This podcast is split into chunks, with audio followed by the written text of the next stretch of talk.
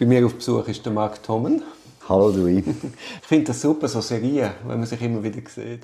Ja, ich ähm, hoffe, dass das äh, deine Hörer auch so können unterstützen Ich finde das Gespräch interessant. Ja. Du, es, wenn es mich interessiert, ist mir alles andere gleich. Alles klar, gut. Sie können ja abschalten, wenn Sie wollen. Genau. Okay. Du kennst meine Podcasts, oder? Ja, ja. Ich empfehle sie auch meinen Studierenden übrigens. Als Studierender hast du immer das Problem, dass du einerseits liest über den Strafprozess, oder? Ähm, aber dir nicht, dir nicht so wirklich eine Vorstellung kannst davon machen, oder? Und, und so, das, was ihr zum Beispiel gemacht habt über, über den Vinzenz-Prozess, oder? Dass man einfach mal die Leute an der Hand nimmt und durch das durchführt, ähm, das ist unendlich wertvoll. Also, das, ähm, also sowohl für uns in der Akademie allgemein, also als auch für die Studierenden. Und von dem her, ja, wir hören, wir hören auf dem Hügel oben, hören wir, hören wir deinen Podcast, ja. Ganz groß. Jetzt, dann weißt du ja, dass Musik für mich ein ganz wichtiges Das ist, ja, das weiß ich tatsächlich, ja. Ist das bei dir auch so? Hey, Musik ist bei mir eine, eine, eine riesige Stimmungsgeschichte. Es gibt Musik, die ich zum Kochen los, es gibt Musik, ähm, wo, ich, wo ich auf Reisen im Zug los und es gibt Musik, die ich beim Joggen äh, los oder, oder wenn ich auf einer Skitour bin und, und der Berg drauf läuft, damit es ein bisschen ringer geht, höre ich auch, höre ich auch Musik und, und das, ist, das ist ganz unterschiedliche, ganz unterschiedliche Musik. Ja. Und zum Schaffen? Zum Schaffen lustigerweise nicht. Also, so, respektive, es stimmt nicht ganz, im Büro höre ich keine Musik. Ähm, wenn ich allein im Zug unterwegs bin und etwas schreibe oder allein in der Bibliothek sitze, dann, dann habe ich oft meine Kopfhörer an und höre nebendran Musik, aber, aber im Büro tatsächlich läuft keine, läuft keine Musik. Ja. Wenn ich jetzt dich auf eine einsame Insel könnte schicken mhm. und sagen, was ich dort für Musik mitnehme. Was würdest du für drei Lieder mitnehmen? Hey, ich wünschte, ich, ich könnte das ich wünschte, ich könnte das sagen. Ähm, ich glaube, mein Problem ist die Art und Weise, wie ich Musik höre.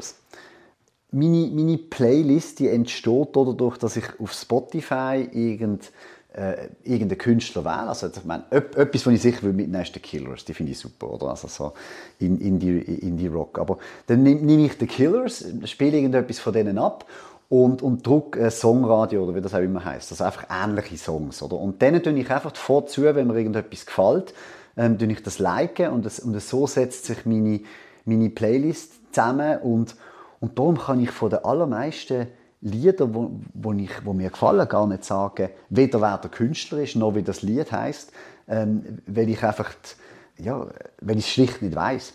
Aber dann machen wir es doch einfach. Mhm. Du stellst mir eine Spotify-Liste zusammen und dann haben wir deinen Soundtrack. Die schicke ich dir und dann kannst du die, kannst du die sharen und dann können sich die Leute, äh, können sich die Leute glaube ein eigenes Bild Das, das mache ich sehr gerne.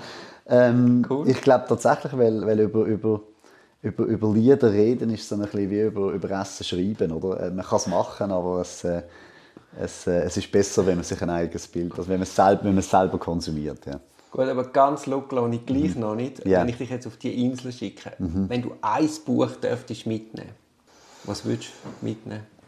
Gute Frage. Eine gute Frage. Äh, was würde ich mitnehmen?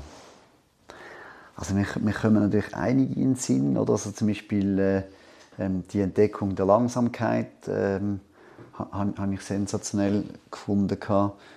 Ähm, ich lese momentan gerade ein Buch, das ich auch sensationell finde, ähm, von der, von der äh, Julie oder Julie C. heißt sie, äh, Unterleuten oder was so ähm, die Absurditäten vom Leben auf dem Land und die, und die Gegenseitigkeiten. Das äh, Buch hat mir der Gregi geschenkt. Sicher? Ja. Äh, wie hast du es gefunden? Aus deinem Schweigen schließe ich, dass die Begeisterung anders. nein, nein, nein, nein, ich habe es gut gefunden. Mhm.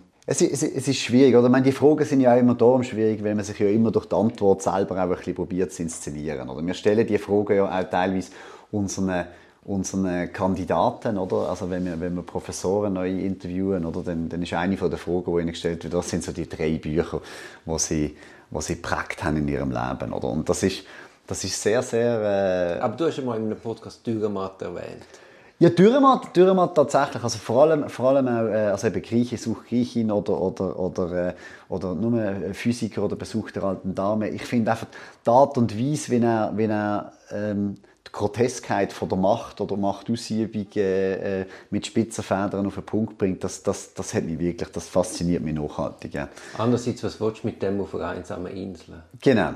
Also genau. es müsste ja, genau. ein Werk sein, das ein tiefer geht. Genau, wo, wo, wo, wo, wo, ein, bisschen, wo ein bisschen mehr hergeht. Oder das ist so ein bisschen, ähm, ja, ähm, schlussendlich auch James ephemer. Joyce. James Joyce, ehrlicherweise, habe hab, hab ich nie Zugang gefunden. Ähm, habe ich, nicht, äh, ich habe jetzt gerade mit meinen, mit meinen Kindern die griechischen Sagen, äh, also griechische Mythologie, gelesen, allerdings in einer Kinderversion und mich daran erinnern, dass ich das als Jugendlicher auch mal gelesen habe und, und, und die Geschichte wirklich, äh, wirklich faszinierend gefunden habe. Also, so etwas, Also dann geben wir die Homer oder ja, ja nein, so, so, so, so, so etwas tatsächlich, wenn, wenn du die, die Zeit hast, der um das- Peloponnesische Krieg. genau. Nein, zum Beispiel auch ein Buch, ein Buch, das ich auch grossartig gefunden habe, ähm, ist «A Suitable Boy» von Vikram, Vikram Seth. Äh, das ist ein Epos über Indien. Ähm, okay, es hat sicher geholfen, dass ich das äh, gelesen habe, als ich durch Indien gereist bin, oder? Aber, ähm, aber das ist irgendwie, sind irgendwie 1500 Seiten, oder? Und da hast du dann wirklich so, aber, aber äh, ähm, eben ausgewähltes äh, Problem von der indischen Gesellschaft, äh, von, der, von den verschiedenen auch Religionen, wie die interagieren miteinander. Ähm, das, ist, das, ist, das ist ein ganz faszinierendes Buch. Gewesen. Jetzt, wenn wir bei Büchern sind, Mhm. du betreibst ja einen Verlag. Ja, ja. Wie ist die Idee entstanden?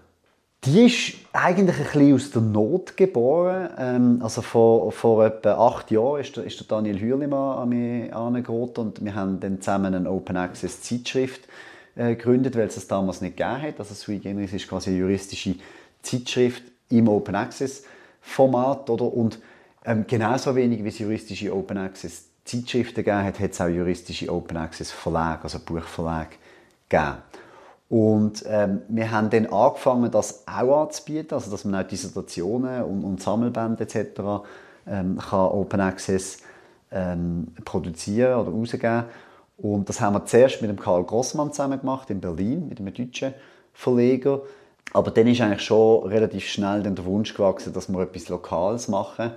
Und ähm, ich habe dann mit dem, mit dem mit der, mit der Herausgeber vom Echtzeitverlag, wo man so ein bisschen kennt von, von, von Kochbüchern und, und, und ähm, ähm, Dokumentationsbüchern, ähm, mit dem Wendelin Hess und dem Beat Müller, ähm, sind, wir, sind wir zusammengesessen und, und haben eigentlich gesagt, also die Idee ist dann eigentlich geboren, dass wir gesagt haben, wir wollen, wir wollen juristische Bücher machen, die auch schön zum Anschauen und zum Anlängen sind. Oder? Also, es ist für uns kein zwingendes Naturgesetz, dass ein juristisches Buch hässlich muss sein Das ist Ähm. etwas komplett Unverständliches.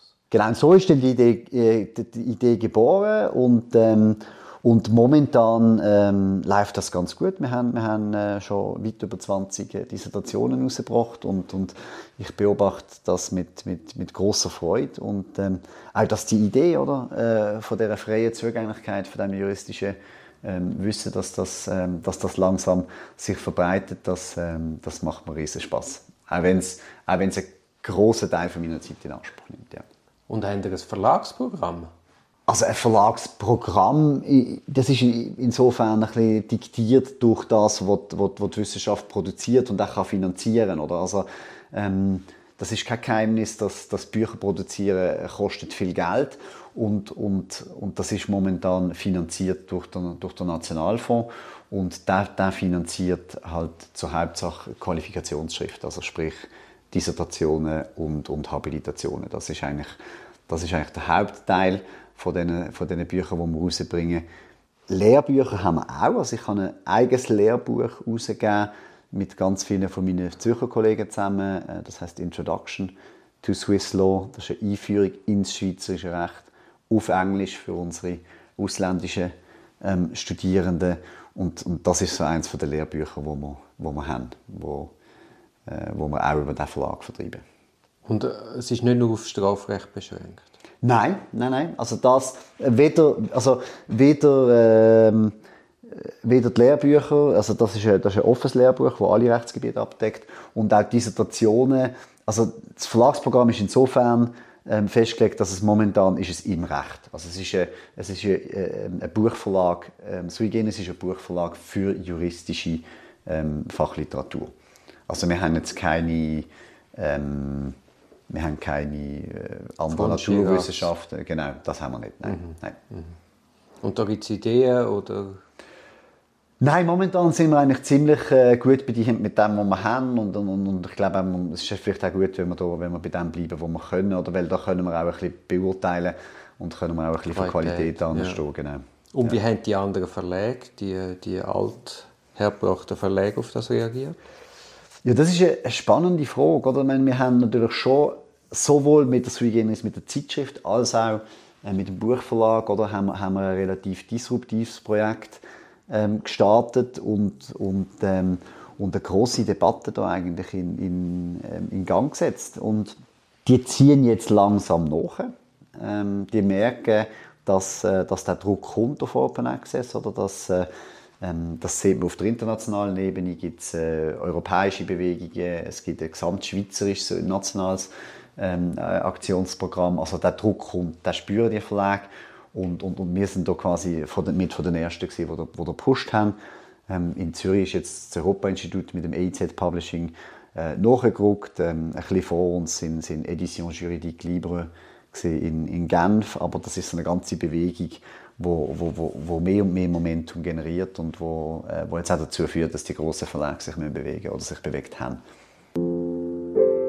Das ist ein Podcast aus der Reihe Auf dem Weg als Anwältin. Ich hoffe, der Podcast hat dir gefallen. Für mehr Podcasts schau doch auf meiner Homepage www.duribonin zusammengeschrieben.ch. Viel Spaß beim Entdecken von weiteren Podcasts.